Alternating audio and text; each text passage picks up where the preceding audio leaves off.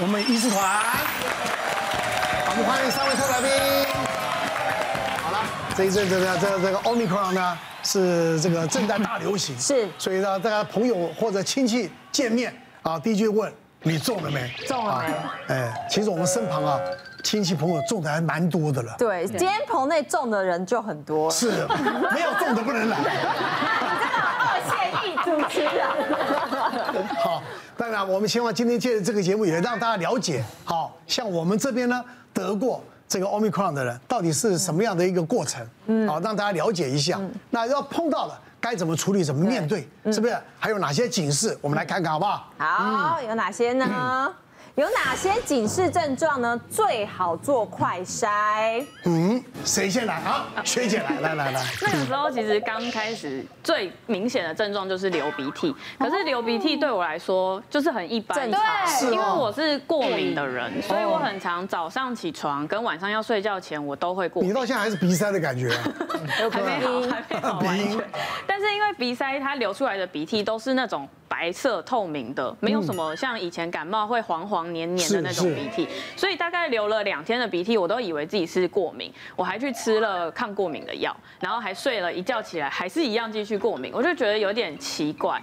大概到第二天左右开始会出现一些全身很累，然后不太舒服，就是鼻涕会一直倒流，然后流到后面有点像喉咙的地方，它就卡住了。那你躺下去的时候，它就黏在你的喉咙里面，那吞口水也没有办法。我就想了一想，觉得有点不太对，我就看了网络上，我就搜寻了过去确诊的人的一些症状，就突然发现大家好像都差不多，类似的症状出现了很多，所以我就想，那明天既然要去市场的话，那我可能还是先做一下快筛，结果一筛。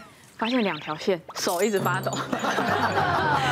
女生验到两条线的时候 对 对对，验到两条线的时候一直发抖，想说会不会是我试剂用错了，所以我就开始再拿了另外一个试剂，结果就还是两条线。你不敢在太亮的地方拍，想要欺骗自己。一条线没有，其实因为我躲在车上。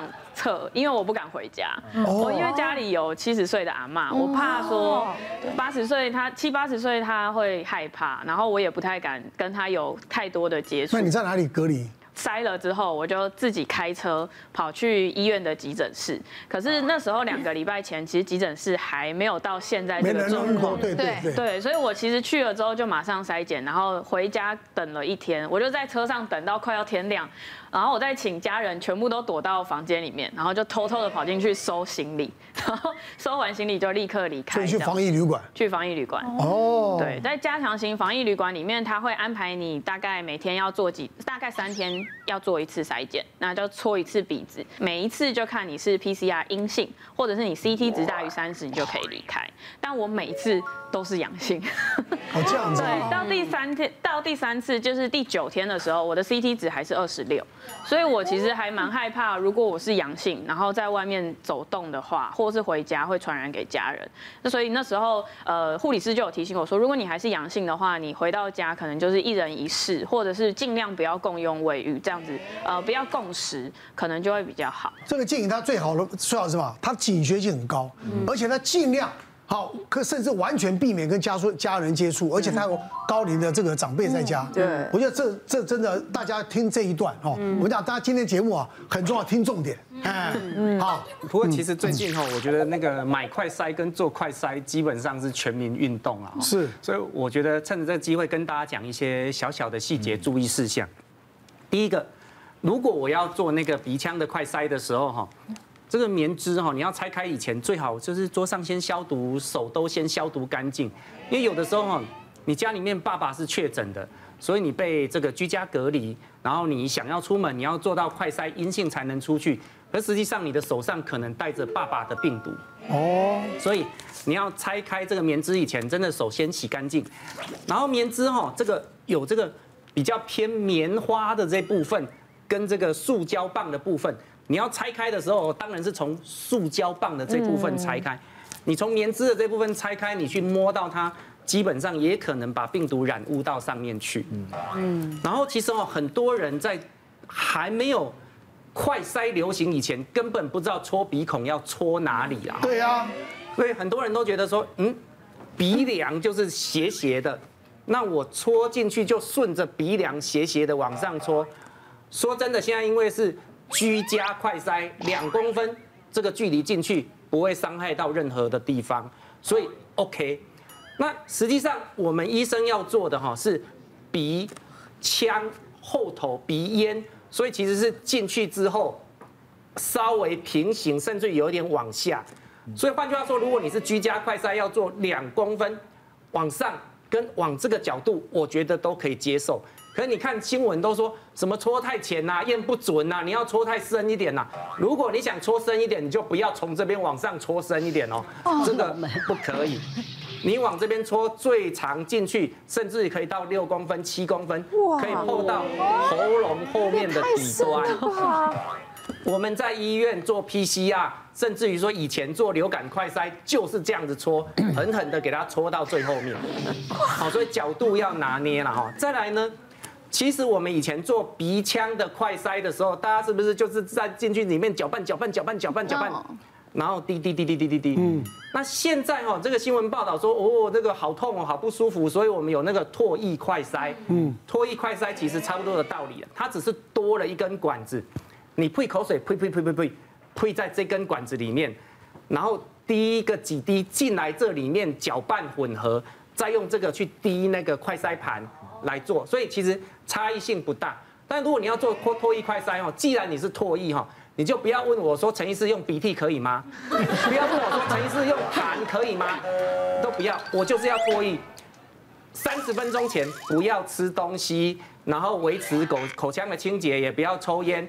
然后这三十分钟，你就慢慢的酝酿一点口水，口水出来之后，就配在那个小小的管子里继续往下做。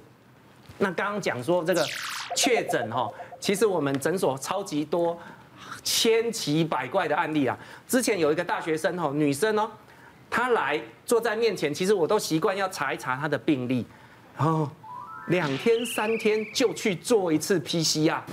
其实我很佩服她的勇气，但是我就。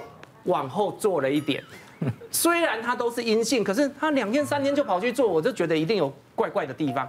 他说我真的有不舒服啊，然后他说，而且我有买保险。嗯其实对一个大学生来讲哦，五万块十万块真的很多了哈。嗯然后呢，嗯，好了，他做了都没事，我检查也没事，好就回家了。就他隔天打电话来说，哎，我我我昨天看完你之后，我又去做了一次筛检，这次试了。好了，试了就试了，没关系嘛。可是哦，其实其实很多人哦，他就是看说我我筛检阳性阴性，可是接下来阳性要怎么做，他完全没有概念。他说，哎啊，我阳性了，接下来要怎么办？啊，我就说，哎，现在的规则是隔离七天，那你应该要在家里面隔离。他说，啊，那我三餐怎么办？我想说，这个是医生应该要回复的范围吗？哎，那你可能看看能不能叫个那个外送哈，给你挂在门口啊，你网络上付钱就好。他说啊，那我我学校要不要请假？好深的问题真的有有够细，而且我都觉得这不是一般正常人都应该要知道做的事吗？我说你没去学校，老师会发现，老师也会问你发生什么事。最后他问了一个问题，我真的要挂电话。他说。我买了团购，现在要去拿，可以吗？我说，哎，基本上你就是从现在起七天待在家里，不要出门啊。团购那个你就弃标，或者找别人帮你去拿。所以哪个？这卫生局他们都不接电话，我觉得是情有可原的，因为那像那一九二二全部都被打爆了，因为。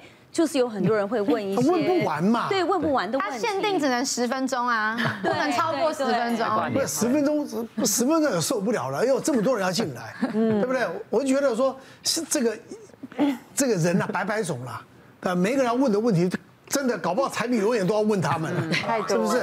我呢是刚好前一阵小孩子放春假嘛，然后我们就是几个家庭约了去澎湖玩，带小孩子去呃户外，都是去玩户外的。可是后来就是，我先问一下，那时候疫情开始了没有？还没有，还没有啊，还没有。我们是让那个澎湖破零的，对不起。对，所以其实那个时候我们回来的时候呢，其实大家也没有感觉到有什么异状，也没有任何的症状。唯一我自己感觉到，就是想到在澎湖最后一天有的症状是喉咙沙哑。别忘了订阅我们 YouTube 频道，并按下小铃铛，收看我们最新的影片。想要看更多精彩内容，快点选旁边的影片哦。